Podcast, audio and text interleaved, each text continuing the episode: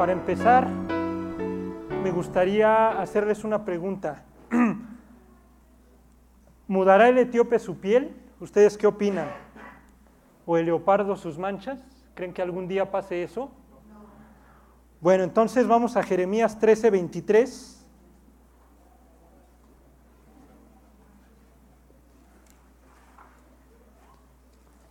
Y vamos a ver qué es lo que Dios opina. Miren lo que dice ahí en Jeremías. Precisamente Dios está preguntando, ¿no? ¿Mudará el etíope su piel y el leopardo sus manchas? Así también podréis vosotros hacer bien estando habituados a hacer mal.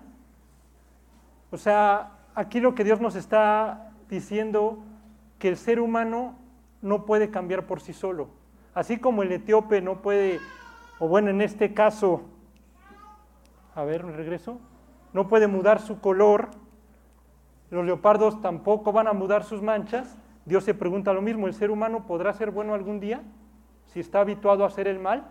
Entonces la respuesta es que tampoco el ser humano puede. Pero el día de hoy, si quieren ir ahí a Marcos, Marcos 4, vamos a ver la única forma en cómo el ser humano sí puede cambiar. Y para eso necesita un encuentro con Jesús. No hay otra opción. Recuerde, no por obras para que nadie se gloríe, no es echándole ganas, no es de que me esfuerzo para cambiar.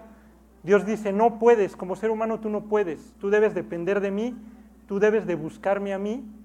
Y lo que vamos a ver el día de hoy es cómo Jesús les enseñaba a sus discípulos ¿Se acuerdan que el ejemplo o las palabras convencen, pero el, no, perdón, las palabras convencen, pero el ejemplo arrastra. Entonces es lo que vamos a ver cómo Jesús con sus discípulos precisamente era lo que él les enseñaba. Él no les enseñaba, mira, así debes de amar, así debes de perdonar, así debes de hacerle. No, él a través de ejemplos como buen rabino que era, a través de ejemplos, les iba enseñando a sus discípulos lecciones y los discípulos las entendían. Miren, es ahí en Marcos 4:35.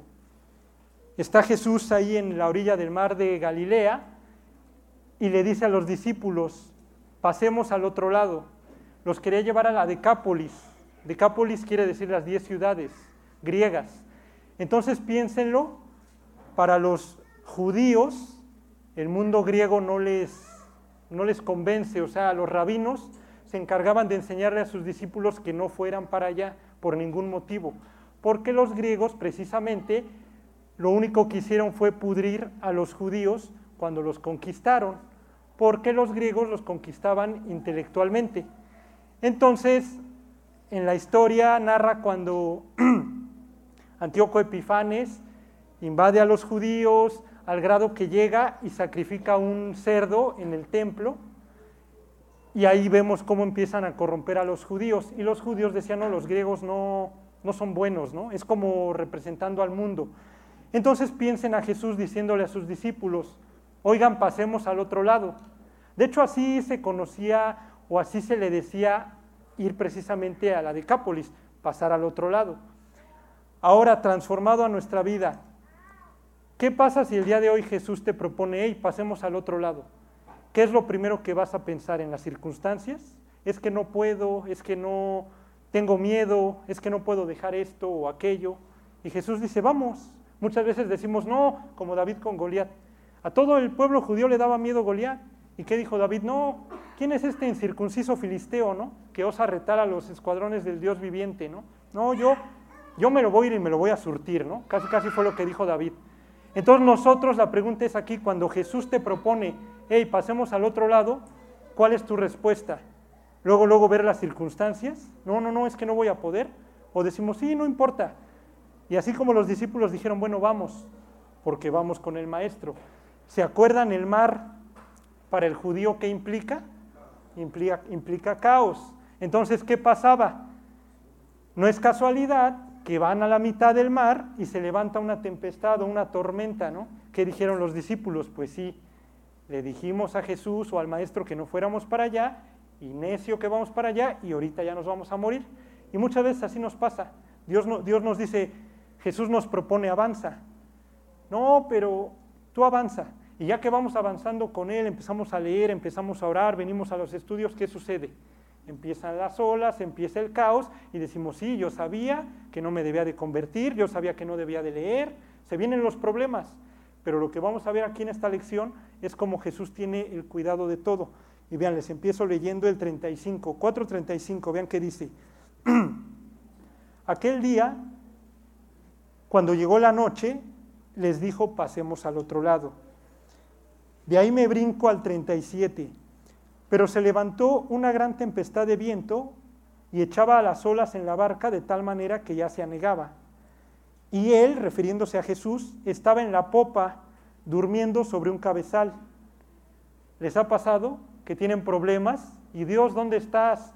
Parece que está dormido, ¿no? Muchas veces no responde porque queremos orar hoy y que ya mañana nos conteste, ¿no? Y Dios dice, no, espera, tienes que esperar y tienes que confiar en mí. Y así nos pasa, parece que, estuviera durmiendo Jesús. Yo les pregunto, ¿por qué creen que está durmiendo Jesús? ¿Porque tenía sueño? No, él a propósito se echa a dormir como diciendo, yo tengo cuidado, incluso aunque yo duerma, entre comillas, porque él no duerme, tengo cuidado de tu vida, tú no te preocupes. Y vean luego qué sucede. Y le despertaron y le dijeron, Maestro, ¿no tienes cuidado que perecemos? Y levantándose reprendió, al viento y dijo al mar, Calla, enmudece. Ahí ya les está diciendo mucho Jesús, porque con esa simple acción, con eso que hizo, ya les está diciendo, yo soy Dios, porque solo Dios tiene potestad sobre la naturaleza, sobre el mar, sobre el viento, Él creó los cielos y la tierra. Es lo que les está diciendo, yo soy, yo soy Dios, yo soy ese Mesías. Pero ¿por qué creen que se los tiene que decir? porque los mismos discípulos no, ni siquiera sabían con quién estaban. O sea, estudiaban con él, estuvieron tres años, pero ni siquiera lo conocían a profundidad, o tampoco le creían, y ahorita lo vamos a ver. Calla, enmudece, y cesó el viento, y se hizo grande bonanza. Y les dijo, ¿por qué estáis así amedrentados? ¿Cómo no tenéis fe? Les pregunto de nuevo, ¿cómo vienen hoy al estudio?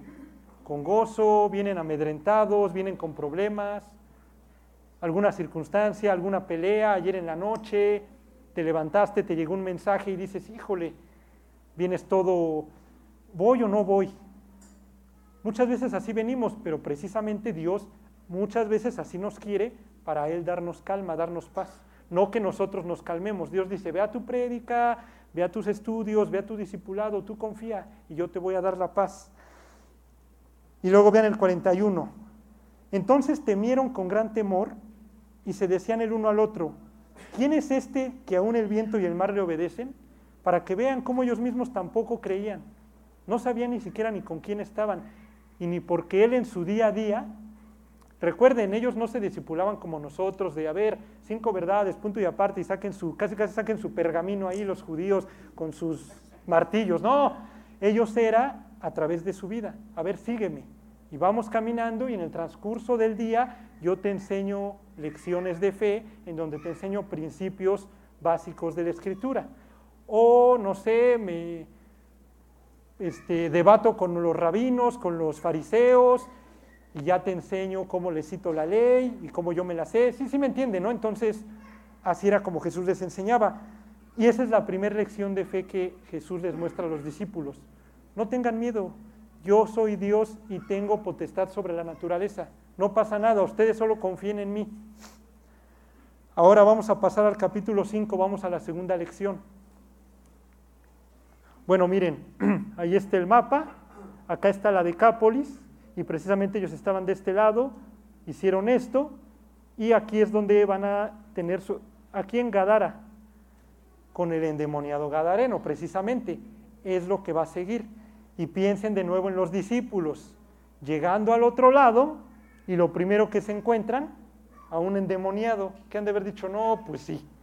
Si de por sí dijeron, a ver, en, la, en el agua nosotros sabíamos que no debíamos ir ahí porque el dios del agua es Dagón o el que ustedes quieran, y ya empezó con el caos y nos vamos a morir. Y Jesús queriendo ahí desafiar.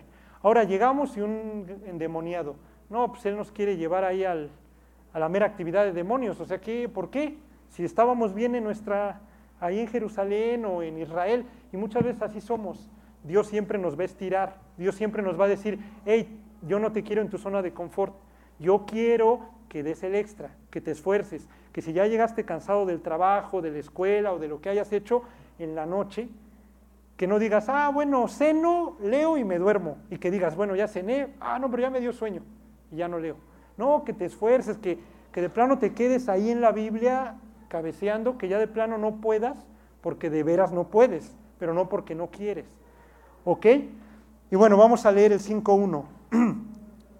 Viniendo al otro lado del mar, a la región de los Gadarenos, perdón, vinieron. Y cuando salió él de la barca, enseguida vino a su encuentro de los sepulcros un hombre con un espíritu inmundo, que tenía su morada en los sepulcros y nadie podía atarle ni aun con cadenas. Ahora piensa en tu vida pasada. ¿Dónde vivíamos? ¿En dónde estábamos? En los sepulcros.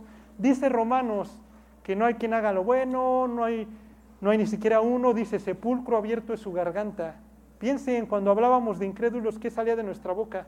Dice la Biblia que de la abundancia del corazón habla la boca.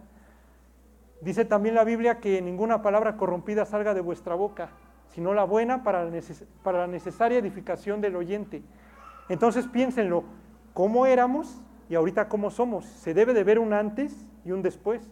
Ahorita cuando hablamos, edificamos, o como dice aquí, no, pues sigue viviendo en los sepulcros porque todo lo que sale de su boca son pestes, groserías, albures, malas palabras. A lo mejor y sí, aquí como cristianos, Dios te bendiga, pero ya el trabajo con los cuates, saca las chelas, ¿no? Y Dios diría, no, tú debes de comportarte como un verdadero hijo de Dios, como lo que eres. Yo ya pagué por ti, ya di mi sangre por ti, que valga la pena. Entonces, bueno, dice eh, que tenía su morada en los sepulcros y nadie podía atarle ni aún con cadenas, porque muchas veces había sido atado con grillos y cadenas, mas las cadenas habían sido hechas pedazos por él y desmenuzados los grillos y nadie le podía dominar. ¿Cómo éramos? Nadie, no sales, estás castigado, ah, pues no te pido permiso, me, salgo. Que llega a tal hora, ah, pues no llego, llego al otro día. No vayas a tomar, ah, pues tomo. No vayas a hacer esto, ah, pues lo hago. Así éramos. Lo malo sería que aún como cristianos sigamos haciendo eso rebeldes, ¿no? Y miren, ¿qué sigue? En el 5. y siempre de día y de noche andaba dando voces en los montes y en los sepulcros e hiriéndose con piedras llegaron a tener alguna relación en donde solo salían heridos, donde decían, sí, yo sabía que no debía de estar ahí. Y ya después te traía dolor, amargura, te rompían el corazón, lo que tú quieras. Solo nos la pasábamos hiriéndonos. Pensábamos que al irnos de fiesta nos divertíamos sin saber que estábamos dañando el riñón, la vista, todo. Pero pensábamos que andábamos bien. Entonces, se los digo para que vayan viendo cómo éramos, porque luego decimos, no, hombre, eso, ese gadareno era tremendo, ¿no? Que se llamaba Legión y era quién sabe. Y Dios diría, pues tú estabas igual, igual y hasta endemoniado estabas y nunca te diste cuenta, ¿no? Entonces, para que vean cómo en la vida del Gadareno hubo un antes y ya que conoció a Jesús, tuvo su después. Pero vamos a ver la clave, vamos a ver cuál fue la clave y qué fue lo que hizo el Gadareno para que su vida cambiara. Vean, le sigo leyendo. Cuando vio pues a Jesús de lejos, corrió, y aquí viene la clave, y se arrodilló ante él. ¿Cuál es nuestra postura cuando vemos a Jesús? Lo vemos y, ay, no, a mí me vale.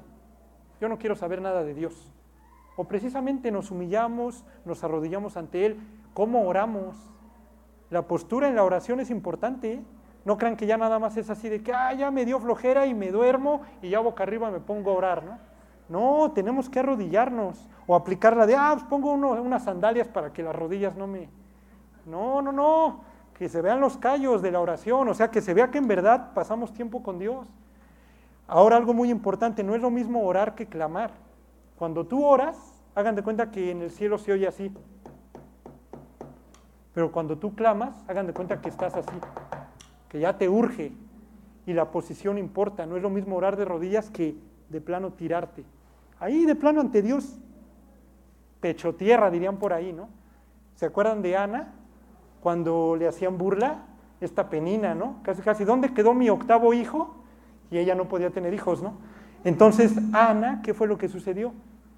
Estaba postrada ahí en el templo al grado que, ¿qué le dijo el sacerdote Elí? A ver, ya abriaga, digiere tu vino, ¿no? Y dices, no, estoy orando, o sea, pero para que vean que la postura en la oración es importante. Y no nada más basta con, ah, cierro los ojos y voy a orar. No, debe de haber una postura en donde Dios vea que hay una reverencia, que nos humillamos ante Él, que dependemos de Él, que le decimos, yo no puedo. Y mil veces vivir de rodillas ante Dios y de pie ante el mundo que al revés. Entonces, bueno, entonces dice en el 7, y clamando a gran voz dijo, ¿qué tienes conmigo Jesús, Hijo del Dios Altísimo? Te conjuro por Dios que no me atormentes. Imagínense, ahí ya quién está hablando con él. Lógicamente están hablando los demonios, y los demonios lo conocen. Dice en Santiago que los demonios también creen en Dios y tiemblan, y no puede ser posible. Imagínense, piensen en la escena de Job. ¿Cuántas veces los cristianos no oramos, no vamos a ver a Dios? Pero, el diablo lo va a ver diario, ¿eh? Para acusarnos, pero tiene, tiene contacto con Él y habla con Él. Y muchas veces como cristianos nosotros nos vale. Ah, no, no quiero orar, hoy tengo flojera. Ay, no es que Dios no me contesta. Y dices, no puede ser que mejor Satanás lo vaya y lo vea y hable con Él y nos acuse y nosotros no podamos orar, ¿no? Entonces, bueno, dice, vamos en el 8 porque le decía, sal de este hombre espíritu inmundo. Y le preguntó, ¿cómo te llamas? Y respondió diciendo, Legión me llamo porque somos muchos. Una legión la conformaban 4.200 soldados romanos. Entonces imagínense cuántos tenía allá adentro. No era nada más uno, eran muchos. Y aquí vamos a ver algo muy importante ahorita, una lección muy importante. Y le rogaba mucho que no los enviase fuera de aquella región estaba ahí cerca del monte un granato de cerdos paciendo, y le rogaron todos los demonios diciendo, envíanos a los cerdos para que entremos en ellos. Ahora, los cerdos, para el griego, hasta cierto punto sí lo tenían como un animal bien. No, no era como un judío que lo veía como un animal impuro. El griego sí, pues el griego adoraba todo, ¿no? ¿Se acuerdan cuando llega este, Pablo a Atenas? Que hasta hay una inscripción al Dios no conocido, ellos a los que les pusieras adoraba, ¿no? Entonces imagínense ellos igual y hasta el cerdo adoraban y era igual como una burla para ellos, como diciendo, órale, a tu Dios o a quien tú adoras, lo voy a matar, en un sentido, ¿no? Y bueno, ahí vemos esa escena, ¿no? Y vean qué dice. y luego Jesús les dio permiso y saliendo aquellos espíritus inmundos, entraron en los cerdos, los cuales eran como dos mil, y el hato se precipitó en el mar por un despeñadero, y en el mar se ahogaron. Aquí la lección es que no puede ser posible como mejor unos animales que no tienen conciencia, actúan por instinto, prefirieron, o sea, no aguantaron a los demonios que mejor se mataron. Y cómo muchas veces el ser humano, por su orgullo, puede estar conviviendo con todos los demonios y no pasa nada. Y no busca ayuda, no busca a Dios. Prefiere morirse en la raya en su orgullo, pero no busca a Dios. Y mejor unos animales, o sea, aquí el mensaje de Dios es, no puede ser que mejor un animal tenga más conciencia que muchas veces un ser humano, ¿no? Entonces los digo para que nosotros no nos vaya a pasar, porque aún como cristianos podemos estar en orgullo, podemos estar en amargura, ya cuando estamos en orgullo ya nada nos puede, como, lo, como la torre de Babel, y ya nada los hacía desistir de la obra que habían planeado hacer. Y muchas veces así somos, ¿no? O como termina el libro de los jueces, que, que no había rey en Israel, y cada quien hacía lo que bien le parecía. Entonces, para que siempre dependamos de Dios, ¿y la clave cuál es? Arrodillándonos, humillándonos delante de Dios. Y vean, aquí vamos a ver al primer misionero o uno de los primeros misioneros, ¿no?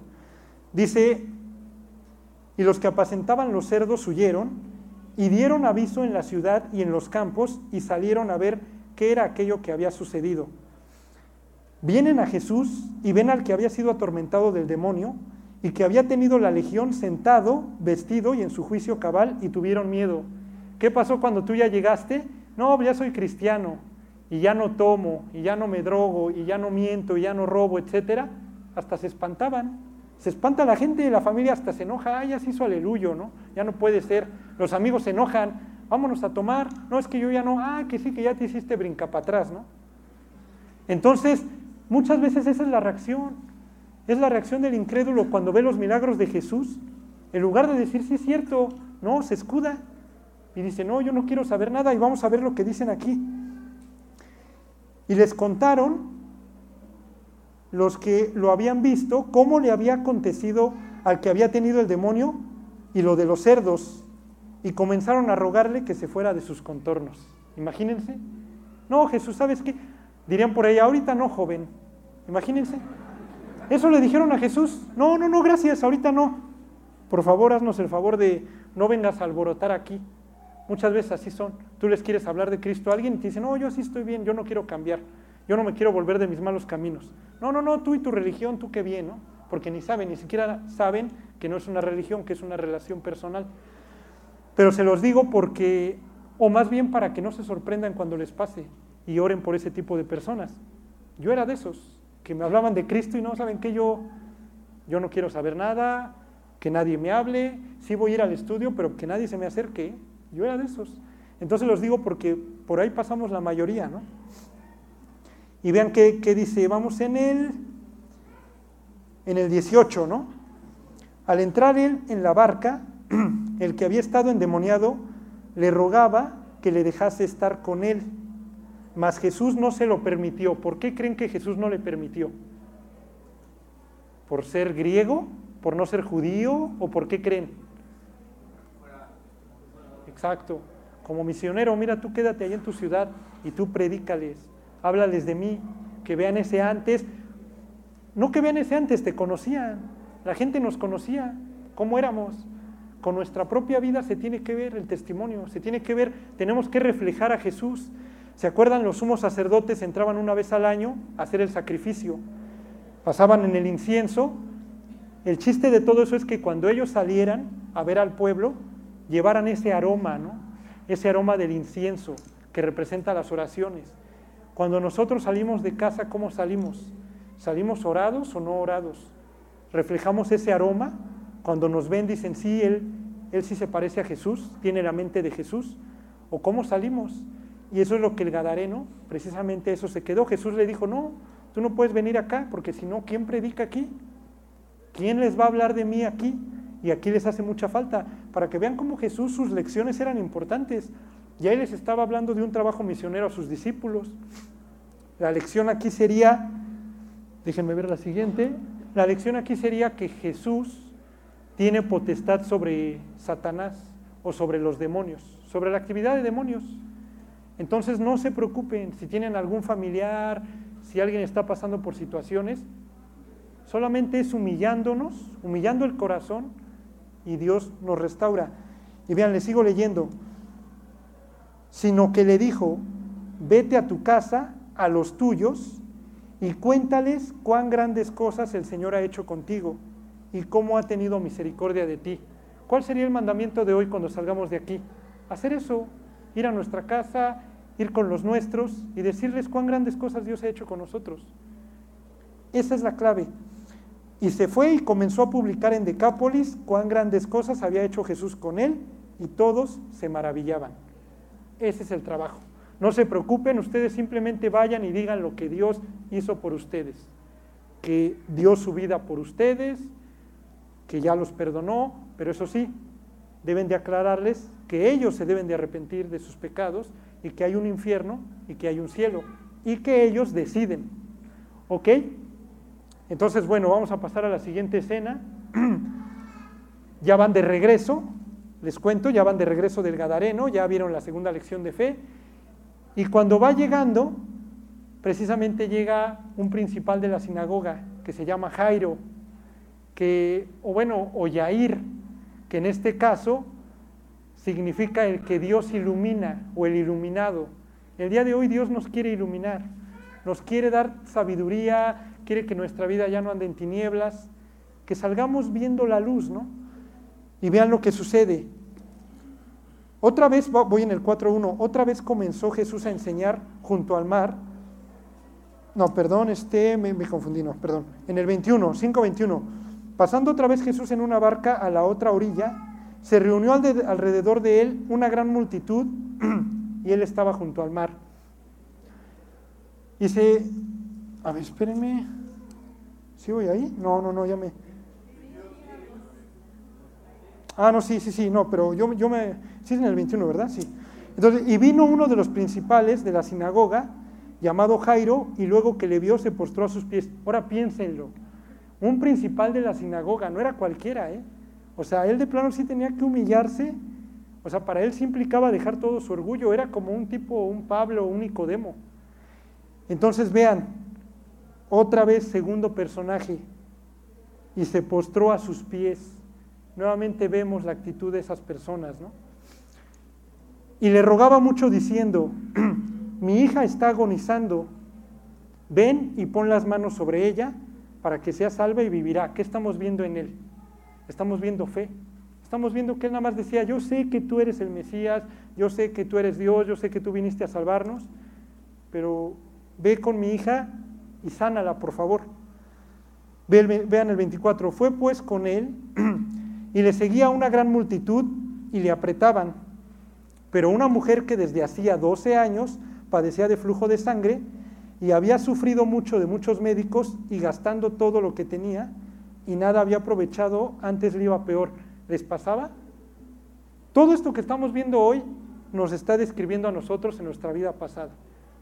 ¿Cuántas veces no deseas voy ir al psicólogo, voy a ir a estas terapias, voy a pagar tal curso, no, ya que termine tal carrera, tal doctorado, tal maestría, ya voy a ser feliz? Y veíamos que seguíamos igual y nuestra vida no cambiaba. Esta mujer ya llevaba 12 años. Ahora otra cosa muy importante, ella, yo les pregunto, ¿ella podía estar ahí en la, con toda la gente, así junto con ellos, o dónde debía de estar ella? Ella debía de estar en otro lado, ¿no? En Levítico lo dice, ¿no? Que no podían estar con toda la congregación, tenían que aislarse hasta que fueran sanados, ¿no? Tipo el leproso, en este caso ella, ella entonces hasta cierto punto estaba arriesgando su vida, porque la pudieron haber visto y dicho, ¿sabes qué? Tú no tienes nada que hacer aquí, la hubieran apedreado, yo qué sé. Pero ella era tanto su necesidad de Dios, era tanto su deseo, su anhelo, era tanta su fe, que ella no le importó nada. Y no nada más estuvo ahí, ahorita vamos a ver qué fue lo que hizo. Y cuando yo hablar de Jesús, vino por detrás, entre la multitud, y tocó su manto, Vean, ahí regresenme ahí a la imagen. Entonces imagínense a ella. Manto en hebreo es talit. Eh, el talit, ahorita vamos a ver más adelante. Pero hay una profecía, vamos ahí a Malaquías 4.2. Ahorita la leemos, pero el manto del judío tenía sus esquinas o sus bordes, si se acuerdan? Y en el hebreo la, palabra en hebreo es canaf o canafim. Es Malaquías 4.2. Entonces aquí había una profecía, o hasta cierto punto una promesa, ahorita se las leo, en donde decía que si, bueno, no, no decía que si tocabas el manto, pero que debajo de sus alas estará seguro. Pero el judío, para el judío era lo mismo. El manto, la orilla, implicaba borde o ala en hebreo canaf o canafim. Entonces ella sabía por Malaquías que si ella tocaba tan solo el borde, iba a ser sana de su azote. Y vean, les voy a leer. Es Malaquías 4.2. Mas a vosotros los que teméis mi nombre, nacerá el sol de justicia y en sus alas traerá salvación. Y saldréis y saltaréis como becerros de la manada. Entonces, esta mujer con flujo de sangre apropió esa promesa y que dijo, yo sí voy y voy y me agarro de las alas del Mesías, porque sé que si hago eso, en ese instante voy a quedar sanada. Implica, la palabra también en hebreo es marpé, para salvar y para sanar, o como cura, como de medicamento, ¿sí me entienden? O sea, como que ah, voy a ser sanada de esta enfermedad, o voy a ser liberada, tanto física como espiritualmente, ¿no? Y vamos a regresarnos aquí a la, y enseguida la fuente de su sangre se secó y sintió en el cuerpo que estaba sana de aquel azote. Ahora, ¿se acuerdan una escena de Jesús cuando está en el templo y que se para, abre las manos, tiene el manto abierto, el sol lo tiene y se ve el reflejo de las, como de las alas, y que les dice, Jerusalén, Jerusalén, que matas a los profetas y apedreas a los que te son enviados. ¿Cuántas veces quise juntar a tus hijos como la gallina junta sus polluelos debajo de tus alas y no quisiste? Y luego ya les dice, he aquí, vuestra casa os es dejada desierta. Y os digo que no me veréis hasta que digáis, bendito el que viene en el nombre del Señor. Entonces piénsenlo, Jesús les estaba dando oportunidades a los judíos y no las quisieron aprovechar. Aquí era otro mensaje, porque él cuando estaba en Jerusalén diciéndoles eso, les estaba diciendo, ustedes vieron, ¿eh? Ustedes vieron cómo la mujer con flujo de sangre tuvo fe y llegó y agarró el borde o me agarró de mis alas. Está implicando que Él es el Mesías, que Él tiene potestad sobre la salud, que precisamente ese es el tercer, la tercera este, enseñanza para los discípulos. Les está diciendo, yo soy Dios. ¿Se acuerdan? El que, habita, el que mora, como dice, el que habita el abrigo del Altísimo, morará bajo la sombra del Omnipotente. Dice que con sus alas te cubrirá y estará seguro, ¿no? Entonces, para que vean cómo Jesús les citaba la Biblia, se la citaba, se las implicaba y la vivía. Y para que vean cómo los judíos de plano no querían saber nada. Pero bueno, vamos a seguir.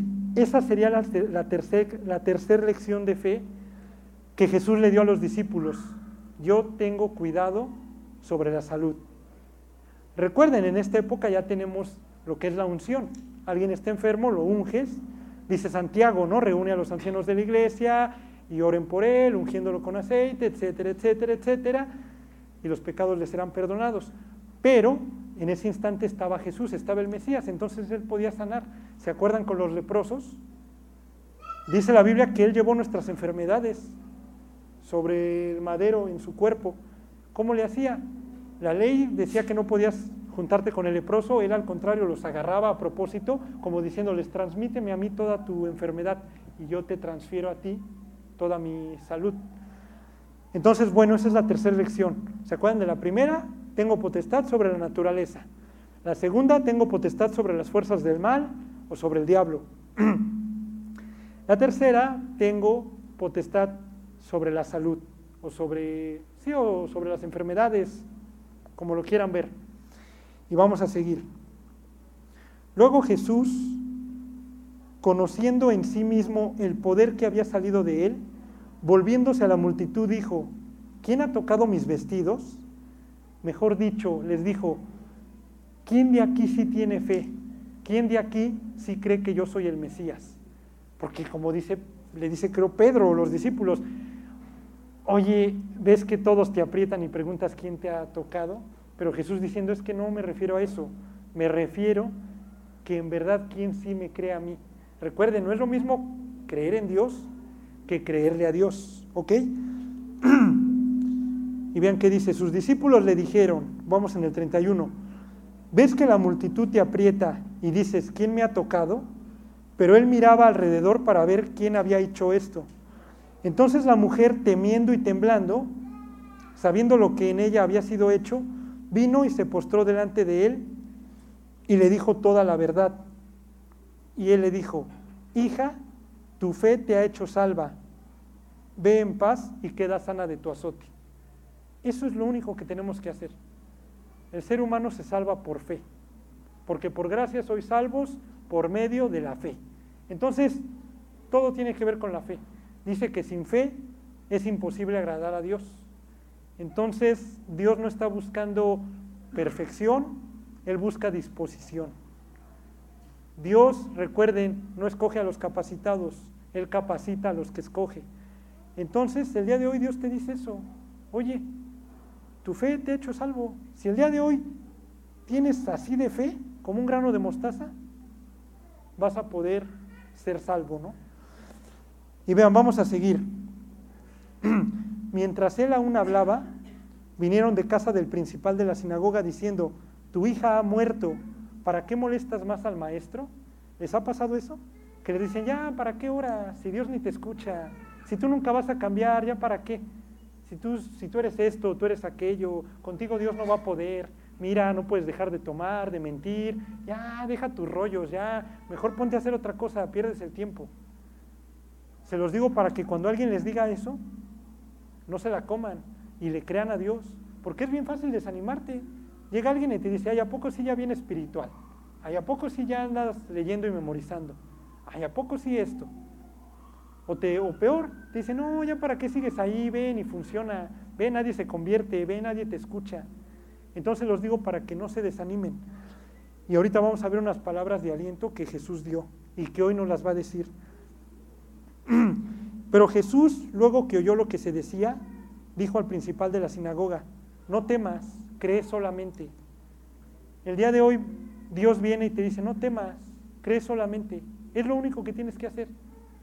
Como diría, como diría en, Josué, esfuérzate y sé valiente, no temas ni desmayes, porque Jehová tu Dios estará contigo donde quiera que vayas. Entonces el día de hoy quédese con eso. No temas, cree solamente, conforme a tu fe te será hecho. Eso es lo que debemos de hacer. Yo no sé cada quien por qué esté pasando, por qué situación. Todos tenemos rollos, situaciones, problemas. Pero Dios te dice, siempre que yo leo esto, me imagino como que llega, te da una palmadita y te dice, tranquilo, no temas, solamente cree. Eso es lo que importa. Ya si las circunstancias, que si ya debo tanto, que si no tengo para pagar, no tengo para comer, lo que ustedes quieran, Dios dice, tranquilo, yo te voy a dar. Así como con Elías, ¿no? que los cuervos, las aves le llevaban de comer. Entonces vamos a seguir. Bueno, ahorita. Y no permitió, vamos, vamos en el 37, y no permitió que le siguiese nadie, sino Pedro, Jacobo y Juan, hermano de Jacobo. ¿Por qué creen que no permitió que nadie le siguiera para el siguiente milagro que iba a hacer? Porque Dios no hace milagros ante ojos de gente que no le cree. Ante ojos de incrédulos Dios no hace milagros. Si tú no le crees, Dios no te va, Dios no te contesta o Dios no te hace el milagro. Dios necesita precisamente que tú le creas, si no no puede actuar. Lo único que hacemos, lo único que puede detener las bendiciones de Dios somos nosotros mismos con nuestra incredulidad. Incluso muchas veces ni siquiera el pecado, porque bueno, pecas, arreglas, si confesamos nuestros pecados, él es fiel y justo para perdonar nuestros pecados y limpiarnos de toda maldad. Entonces Dios dice, no te preocupes, tú pecas, tú arreglas, das la cara, te arrepientes y llega el abogado. Dice que tenemos abogado, este, a Cristo el justo como abogado lo tenemos. Entonces, en ese instante llega Jesús y dice, yo ya pagué por él, déjalo, es libre. Y Dios dice, ah, ok, sigue nuestra relación. Entonces muchas veces no es el pecado lo que impide la bendición muchas veces es la incredulidad, cuando dudamos. Cuando decimos, no, es que yo no creo que Él se vaya a convertir nunca. Y Dios dice, ah, pues nunca se va a convertir, como tú digas. Entonces los digo para que pensemos bien lo que deseamos, lo que pensamos, lo que hacemos. Entonces, bueno, dice, y vino a casa del principal de la sinagoga y vio el alboroto y a los que lloraban y lamentaban mucho. Y entrando les dijo, ¿Por qué alborotáis y lloráis? La niña no está muerta, sino duerme. Recuerden, para el cristiano se usa el término dormir para la persona que murió en Cristo. En este caso, aquí nos deja ver que un niño o alguien menor en automático si muere, va directamente al cielo. Él no tiene que hacer nada, no, él no es responsable ante Dios. Según los judíos, sería por ahí de los 12 o 13 años, que les hacen el bar mitzvah, que es, los hacen hijos del mandamiento, ya son mayores de edad. Entonces ya son responsables ante la ley y ante Dios. Entonces, si a partir de esa edad pecas y no te arrepientes o no aceptas a Cristo, te vas al infierno. Antes no. Entonces aquí Jesús es una enseñanza que nos está dando. Y donde les está diciendo, tranquilos, no pasa nada. Ella no está, ella se verá al cielo. Y bueno, entonces dice, y se burlaban de él. ¿Qué pasa cuando tú le dices a alguien, Oye, no te preocupes, Dios te ama y te quiere dar vida eterna. Pero bueno, hay un infierno, pero te debes de arrepentir. Cuando le testificas, ¿qué hace la gente? Se burla porque no cree, no le cree a Dios. Así es el incrédulo.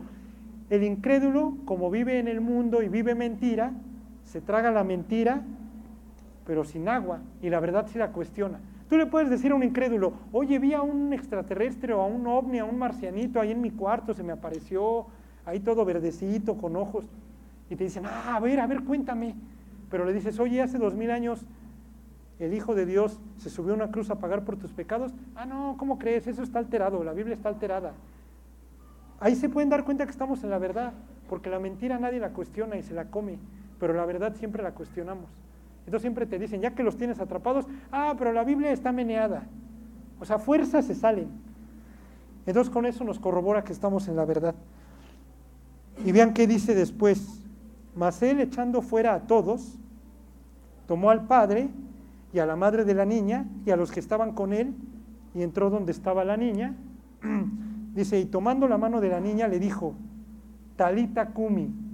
Ahí lleva, lleva truco porque precisamente le está diciendo, le está, ¿cómo les diré? O sea, dice talit, o sea, del manto. Lo que les está diciendo es que por las oraciones de los padres, la niña vive.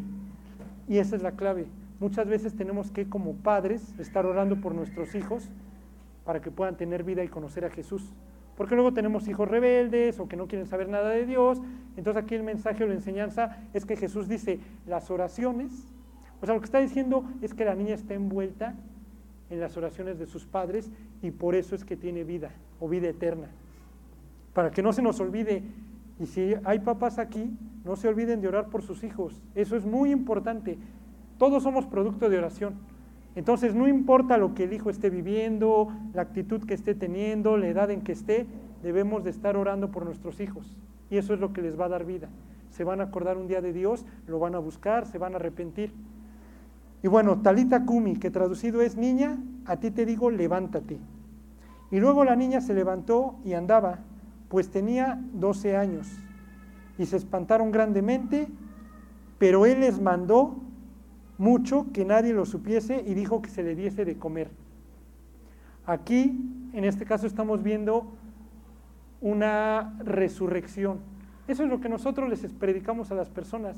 Hey, estás muerto espiritualmente y Dios te quiere pasar de muerte a vida, te quiere dar vida eterna. Pero ¿qué es lo que se le debe de hacer cuando alguien nace de nuevo? Alguien que nace de nuevo, ¿qué es lo primerito que se debe hacer?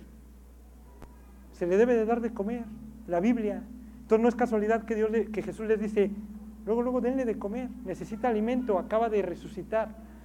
Eso es lo que nosotros le debemos de enseñar a los discípulos, le debemos de enseñar a la gente nueva. Tienes que comer. ¿Y cuál es el alimento diseñado para el espíritu? La Biblia.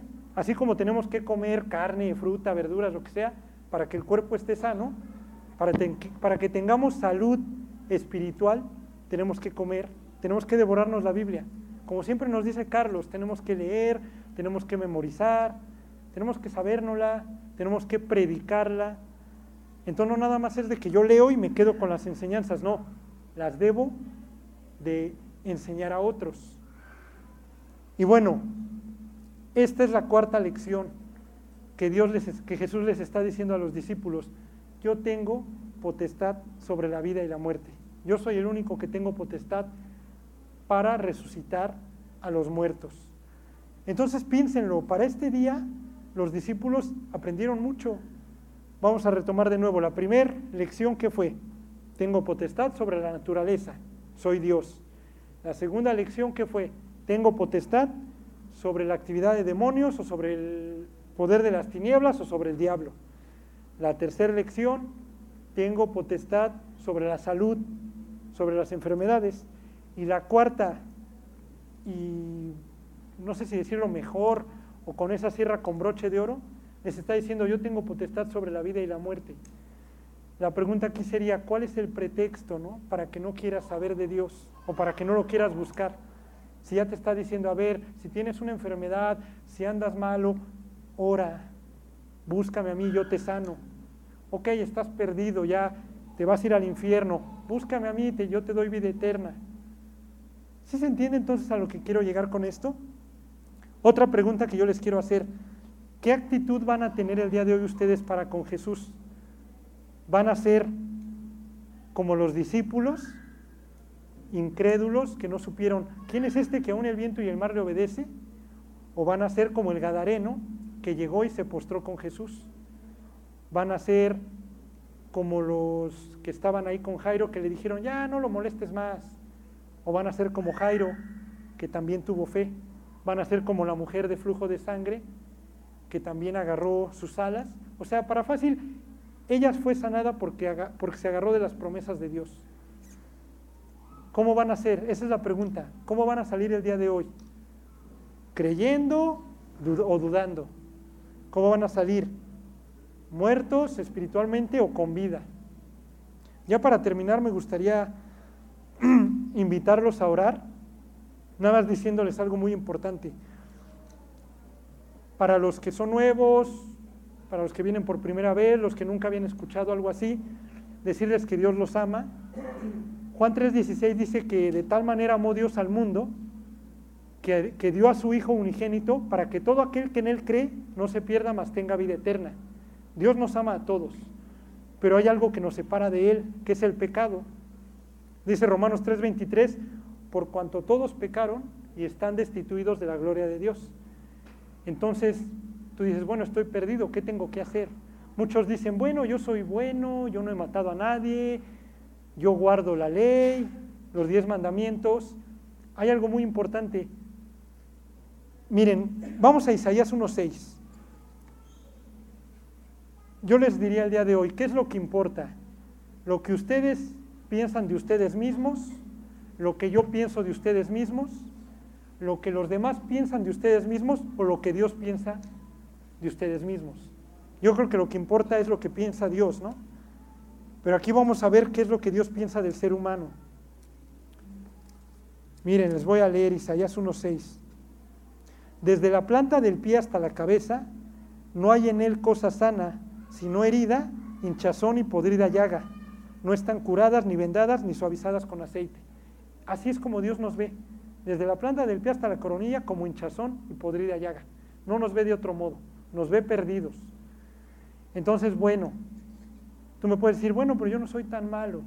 Ok, supongamos que me dices, yo no he matado, no he violado, lo que tú quieras.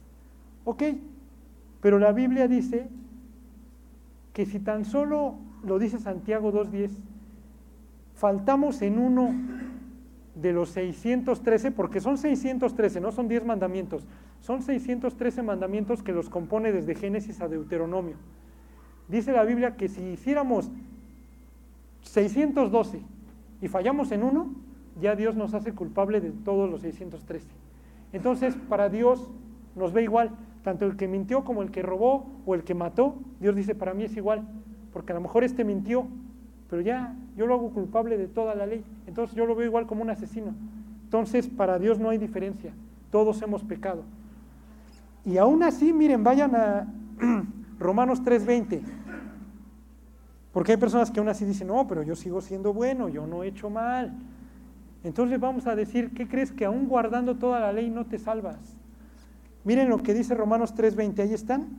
Bueno, desde el 19 les leo. Pero sabemos que todo lo que la ley dice, lo dice a los que están bajo la ley, para que toda boca se cierre y todo el mundo quede bajo el juicio de Dios. Y aquí viene, ya que por las obras de la ley ningún ser humano será justificado delante de Dios, bueno, delante de Él, porque por medio de la ley es el conocimiento del pecado. Entonces ahí Dios diría, aunque te portaras bien, casi casi aunque fueras perfecto, no te salvas, porque no es por obras. Y vamos a ver en el 24 cómo es, ahí mismo de Romanos. Vean qué dice, siendo justificados como gratuitamente por su gracia mediante la redención que es en Cristo Jesús. Entonces eso nos debe de quedar bien claro. No importa moralmente cómo seamos, debemos de aceptar el sacrificio que Jesús hizo por nosotros en la cruz. La salvación es gratis. Entonces, bueno, vamos a Isaías 53, 5.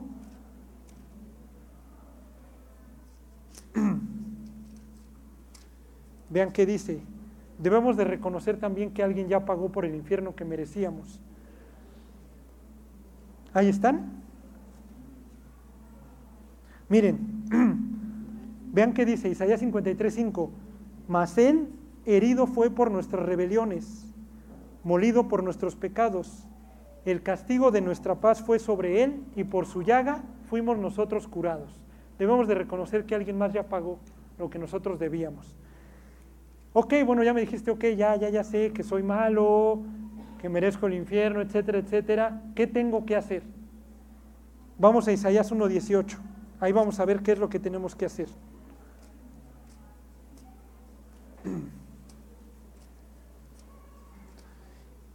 Y vean, se los voy a leer. Esto es lo que pide Dios. Venid luego, dice el Señor, y estemos a cuenta.